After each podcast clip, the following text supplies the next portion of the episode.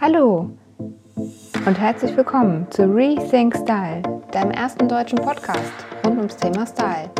Ich bin Nina und ich zeige dir, wie du dich wieder in deiner Haut wohlfühlst und dies auch ausstrahlst. Sei gespannt, was passiert, wenn du deine Persönlichkeit nach außen trägst. Herzlich willkommen zu einer neuen Folge Fehlkäufe. Was denkst du, wenn du an Fehlkäufe denkst? Vielleicht den Moment, wenn du nach Hause kommst und das Teil, was dir eben im Laden noch so gut gefallen hat, wovon du völlig begeistert warst und es unbedingt haben musstest, jetzt zu Hause aber merkst, du hast gar nichts dazu zum Kombinieren. Was machen eigentlich Fehlkäufe mit uns? Wie werden Fehlkäufe überhaupt zu Fehlkäufen? Also, ich glaube, jeder von uns kennt dieses Gefühl, wenn er im Geschäft steht, ein Teil wahnsinnig schön und super ausgefallen, cool und besonders findet und denkt, sowas muss ich unbedingt haben, weil ich es noch nicht habe.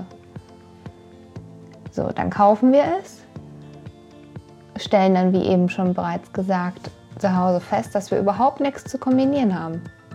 Aber ist das wirklich so oder wissen wir einfach nicht, wie wir etwas kombinieren sollen? Ich habe mir seit ein paar Jahren angewöhnt, um Fehlkäufe zu vermeiden, einfach im Geschäft bereits darüber nachzudenken, was könnte aus meinem Kleiderschrank dazu passen.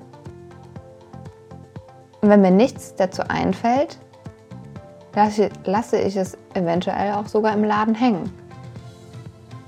Weil das Wichtigste ist doch später, dass wir es auch anziehen. Und so werden sogenannte Fehlkäufe nämlich schnell zu solchen Teilen, die nachher mit Etikett in unserem Kleiderschrank landen. Und wir nie zu irgendeinem Anlass wissen, wozu wir es anziehen können. Und ist es nicht viel zu schade, wenn wir Kleidung im Kleiderschrank hängen haben, die wir nie anziehen? Und bei Kleidung ist es ja so, dass sie einen Wert hat, wofür wir es kaufen, aber später ja niemals diesen Wert wiederbekommen. Sei denn, es handelt sich um Designerkleidung. Aber alles andere verfällt ja sehr schnell im Wert. Und deswegen rate auch ich dir, wenn du das nächste Mal shoppen gehst, und das kannst du genauso beim Online-Shopping als auch im stationären Handel machen. Überlege einfach, warum möchtest du dieses eine Teil jetzt unbedingt haben? Hast du vielleicht nicht wirklich was Ähnliches schon bereits im Schrank hängen? Zweitens, wozu passt es in deinem Schrank? Wie kannst du es kombinieren? Wie kannst du es vielleicht auch ganz vielfältig einsetzen? Sowohl im Business als auch in der Freizeit zu Events, was auch immer sich ergibt. Und drittens, gefällt es mir wirklich lange genug, dass, dass sich dieser Kauf lohnt.